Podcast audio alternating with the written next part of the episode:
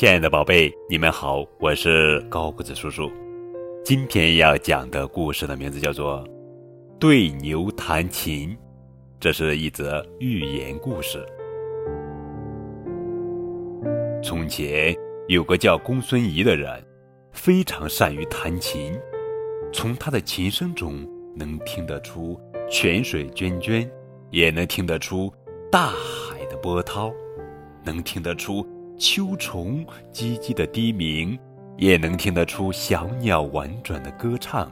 曲调欢乐的时候，会让人呀禁不住眉开眼笑；曲调悲哀的时候，能使人心酸不已，跟着琴声呜咽。凡是听过他弹琴的人啊，没有不被他的琴声打动的。一次，公孙仪弹琴的时候。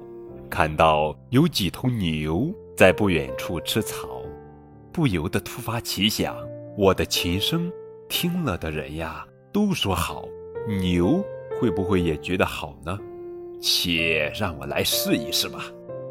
这样想着，公孙仪就坐到牛旁边，使出浑身解数，弹了一首名叫《清角》的拿手曲子。这琴声果然美妙极了，任何人。听了都会发出“此曲只应天上有，人间能得几回闻”的感慨。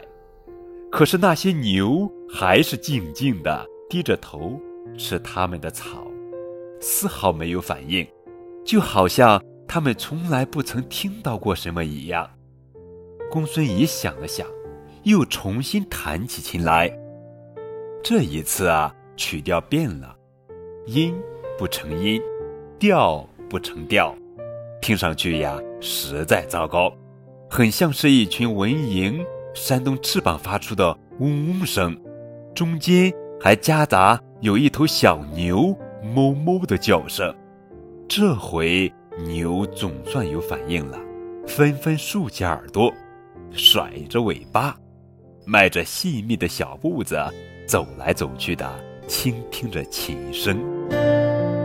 这个故事告诉我们，解决问题的时候要根据不同事物的不同特点，对症下药的研究解决方法。